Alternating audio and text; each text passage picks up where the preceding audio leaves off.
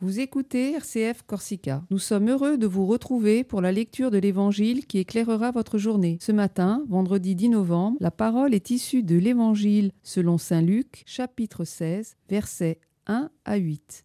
Ensuite, nous écouterons la méditation de l'abbé Frédéric Constant.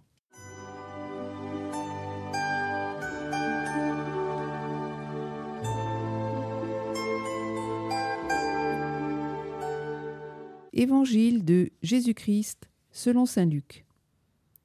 En ce temps-là, Jésus disait aux disciples Un homme riche avait un gérant qui lui fut dénoncé comme dilapidant ses biens.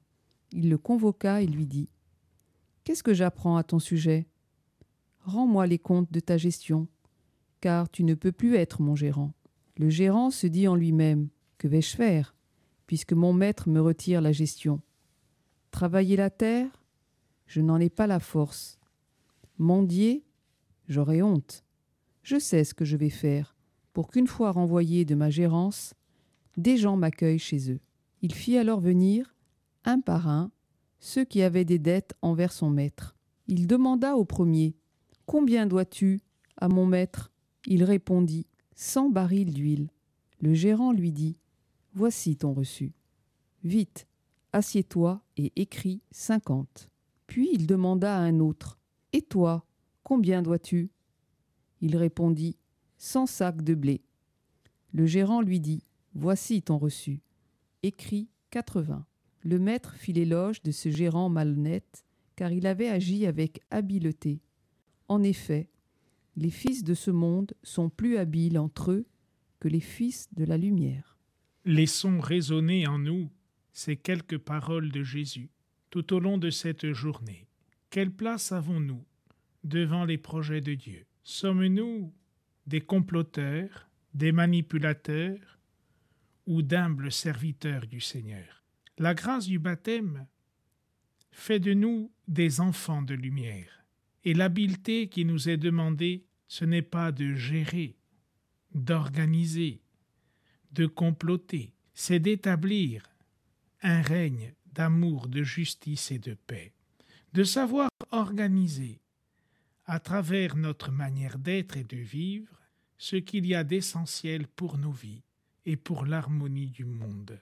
Si le Maître nous a confié un domaine, un terrain, une mission, un enclos, une entreprise, une manière d'élaborer simplement un dialogue et un partage, ce n'est pas pour un profit personnel ou des intérêts ambitieux. Le Seigneur encore aujourd'hui nous confie la même mission de savoir rassembler, unifier, redécouvrir en nous et autour de nous ce qu'il y a de beau, de grand, d'audacieux, pour que son règne vienne.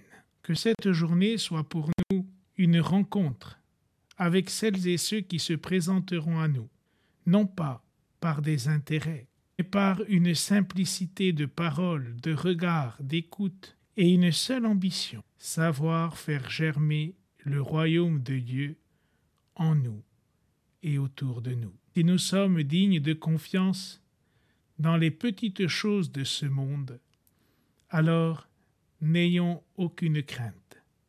Dieu nous confiera l'unique et la plus belle mission qui est un bien véritable, le don de sa vie, pour que nous puissions nous élever à lui.